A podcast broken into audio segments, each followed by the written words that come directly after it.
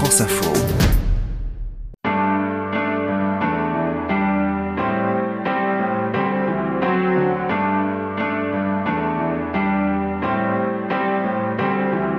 Je suis Bertrand Dical, voici Derrière nos voix, un podcast France Info.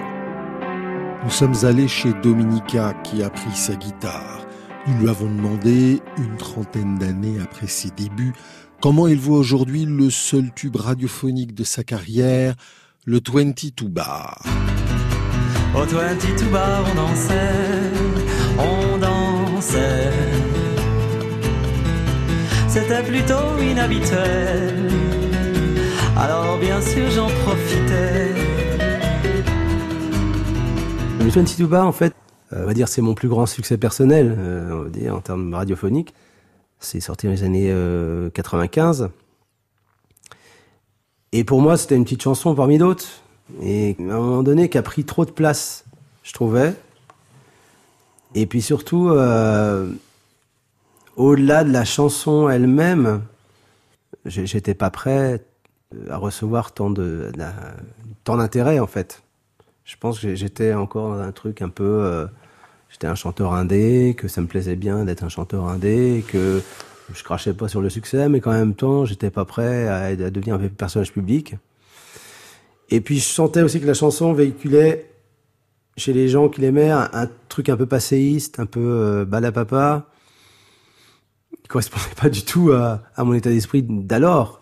Moi, je me voyais comme un chanteur euh, pop-rock. Euh, et je me disais, on va faire de moi quelque chose. L'industrie du disque va faire un truc de moi qui est pas moi, en fait. Et cette chanson a incarné ça. Et après, c'est vrai que je la trouve très mal chantée. Je la trouve un peu, justement, là, le vibrato est pas du tout euh, maîtrisé. Et j'ai toujours un rapport un peu retort à ce morceau, parce que je conçois très bien que il représente des choses pour la plupart des personnes qui viennent m'écouter.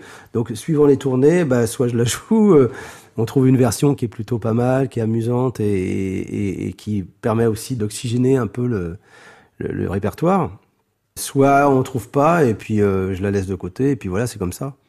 C'est pas un passage obligé. Disons que je suis content de faire plaisir aux gens quand on réussit à la, faire. Mais si on n'y arrive pas, je crois que il n'y a rien de pire que des gens qui se forcent à faire une musique qu'ils n'ont pas envie de jouer face à un auditoire. Donc, euh, je ne sais pas, à l'heure actuelle, par exemple, sur la prochaine tournée, si on jouera le 22 bar. Ça dépendra aussi du désir de mes camarades. Est-ce que vous avez envie de jouer le 22 bar? Si je sens qu'autour de moi, c'est pas la fête, j'insisterai pas. Hein. Par contre, s'il y a une ou deux personnes qui disent Ah, ça serait marrant et tout, tiens, j'ai une idée, tiens, on pourrait la faire comme ça, je dis Ouais, pourquoi pas, essayons. Et je le prendrai comme une reprise de quelqu'un d'autre. Vocalement, qu'est-ce qui manquait ou qu'est-ce qu'il y avait en trop?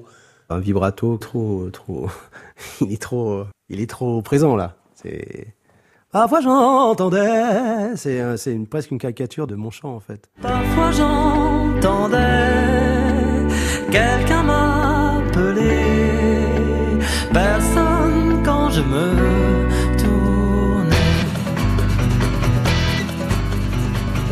Comment je pourrais la faire aujourd'hui?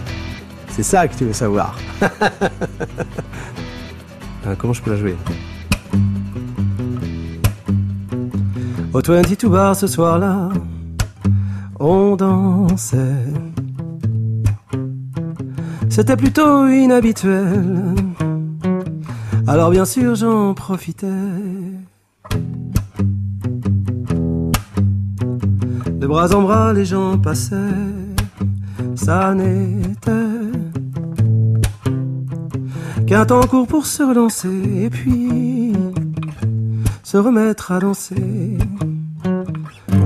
Parfois j'entendais, ça devient haut pour moi là. Parfois j'entendais. Euh, enfin bref. Et là j'aurais tendance à la jouer un peu en retenue. Avant je la jouais, alors excuse-moi, là je vais abonner.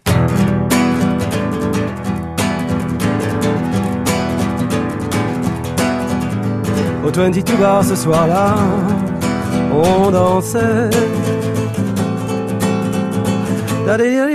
Et en fait, évidemment, cette chanson, elle est plus écrite pour être jouée comme ça. Mais je, sais que la prochaine version que j'essaierai de faire, je la jouerai pas comme ça. Et pourquoi il n'y aura pas de guitare sur scène, normalement C'est toujours un, petit nœud, cette chanson. Il n'y en a pas beaucoup comme ça, heureusement. Ce qui me manque, c'est de l'assurance peut-être pour euh, être sûr que je peux euh, tenir un concert pendant une heure et demie euh, en tant que chanteur, tout simplement. Euh, pas euh, en tant aussi que musicien et guitariste euh, qui envoie à un moment donné le boulet. euh. J'aimerais arriver à ça. Pour l'instant, j'y suis pas et et puis j'ai pas envie que les gens s'ennuient au concert. Donc euh, pour l'instant, bah, je fais un peu le show. À la longue, faut se méfier parce que autant j'aime le faire, autant euh, on peut facilement déboucher sur l'insincérité à la longue. Ce qui est aussi pour ça que pour moi les tournées, il faut que ce soit des moments. Faut pas que ce soit déjà, faut pas que ce soit le but pour moi. Tourner. Pour moi, le but, c'est d'écrire des bonnes chansons et et de, de, de les enregistrer euh, du mieux qu'on peut. Comme chanteur, tu as des, des tics, des habitudes? Alors euh, oui, c'est ce qui fait que euh, une voix se distingue d'une autre. ce sont ses habitudes et ses tics. Oui, alors mon tic, c'est d'avoir un vibrato que, que je maîtrise plus ou moins bien. Je crois que le, le- truc le plus dur, tout simplement, euh, c'est de s'accepter avec ses particularités. Déjà, de les, de s'entendre. J'ai mis longtemps avant de véritablement m'entendre. C'est comme la première fois, c'est toujours l'histoire euh, quand on s'entend la première fois enregistré, même quand on parle, on se dit mais c'est pas possible, c'est pas moi. Et ben ça peut prendre des années, même en tant que chanteur, avec des disques derrière, d'entendre vraiment ce qu'on a produit et pas ce qu'on croit qu'on a produit. D'écouter un disque et de se dire euh, tiens euh, finalement là c'est vraiment à un moment donné ça patauge dans la smoule quoi, c'est pas bien vocalement. Mais avant de le reconnaître, on peut mettre du temps. Moi, j'ai un certain déni vis-à-vis de ça. Et euh, j'ai mis longtemps à vraiment écouter ma voix telle que les autres l'entendent. Pour employer ton expression, à quel moment ça arrête de patauger dans la semoule Bah, quand on est euh, dans une justesse, quand on est euh, dans, je dirais qu'on offre le le meilleur de soi-même sans en étant conscient de ses limites, tout simplement, sans outrepasser ses capacités, sans se dire qu'on va euh, chanter comme euh, Lee Hazelwood ou, euh, ou Scott Walker.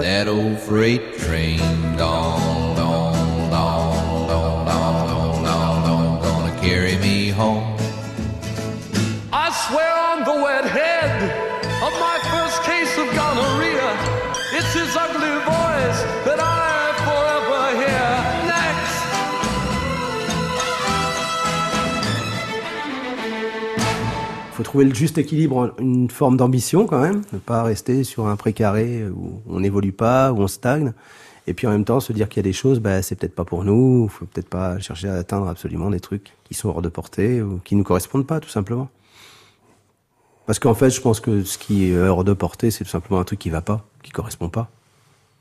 C'est pas une question de capacité, c'est simplement un truc qui répond pas à sa personnalité. L'essentiel, c'est d'être le plus juste possible par rapport à qui on est, que le chant euh, transmette au maximum euh, une certaine forme de vérité, j'aime pas beaucoup le mot, mais euh, de sa propre personnalité. Au 22 bar ce soir-là, on dansait. C'était plutôt inhabituel. Alors bien sûr, j'en profitais. De bras en bras, les gens passaient. Ça n'était qu'un temps court pour se relancer et puis se remettre à danser. Dans cet épisode, nous venons d'écouter des extraits des disques Le 22 Bar par Dominica 1995, That Old Freight Train par Lee Hazelwood 1965, Next par Scott Walker 1968. La réalisation était de Félicie Faugère. C'était Derrière nos voix avec Bertrand Dical, une coproduction France Info avec Sony Music Publishing.